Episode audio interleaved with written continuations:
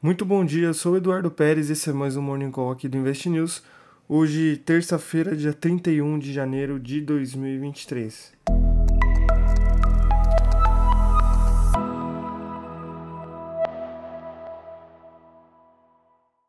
Ontem a semana iniciou com preocupações dos investidores em relação ao aumento de juros nos Estados Unidos e na Europa, com decisões de política monetária dos bancos centrais na semana.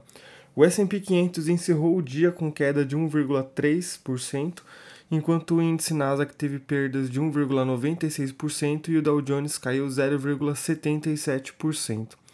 E nem mesmo o índice Bovespa, que vinha apresentando uma performance contrária aos índices norte-americanos em boa parte dos pregões, conseguiu performar bem, encerrando o dia com uma leve queda de 0,04% aos 112.273 pontos.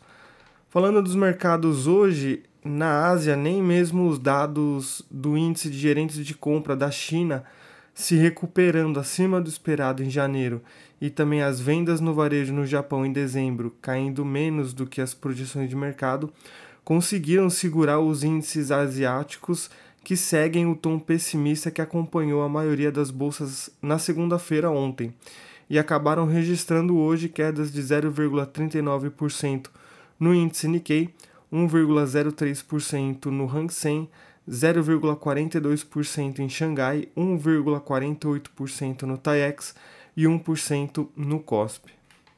Na Europa, os dados econômicos europeus preocupam os investidores depois da divulgação das vendas no varejo na Alemanha registrarem uma queda de 5,3% só no mês de dezembro, contrariando uma expectativa de um crescimento de 0,2%. O PIB na zona do euro teve um crescimento de 0,1% no quarto trimestre, na comparação com o trimestre anterior, mas quando a gente realiza a comparação anual, apresenta uma desaceleração de 2,3% para 1,9%.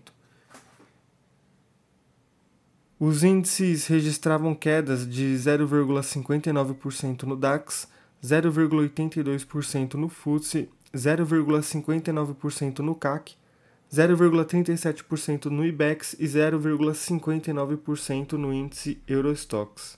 E nos Estados Unidos, os pré-mercados norte-americanos sugerem que essa terça-feira pode estender as perdas de ontem, já que os contratos futuros dos índices continuam em queda. O Dow Jones Futuro registrava uma queda de 0,43% no começo do dia, o S&P 500 recuava 0,42% e o futuro do índice Nasdaq tinha perdas de 0,58%. E ainda hoje os investidores acompanham os dados do PMI de Chicago e o índice de confiança do consumidor referente ao mês de janeiro, enquanto as empresas em destaque que divulgam resultados hoje são a ExxonMobil, Moody's, Pfizer e McDonald's. E passando agora para as commodities, com os mercados em baixa estimando uma menor atividade econômica por conta dos juros mais altos, a maioria das commodities começa o dia em queda, com a prata caindo 2,28%, gás natural em queda de 1,27% e os barris de petróleo do tipo Brent com queda de 0,98% e do tipo WTI caindo 1,16%. Sobre o Brasil, começa hoje a reunião para a decisão de política monetária pelo Copom envolvendo a taxa Selic. O resultado da reunião vai ser divulgado amanhã, dia 1 de fevereiro, depois do fechamento dos mercados enquanto os investidores acreditam em uma manutenção do patamar atual de juros em 13,75%.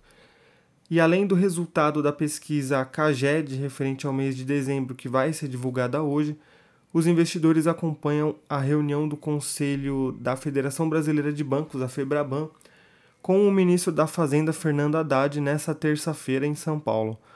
O encontro acontece entre as 9 e as 11 horas da manhã e o ministro Haddad vai ser recebido pelo presidente da FEBRABAN, o Isaac Sidney, e pelo presidente do conselho diretor da entidade, Otávio de Lazari.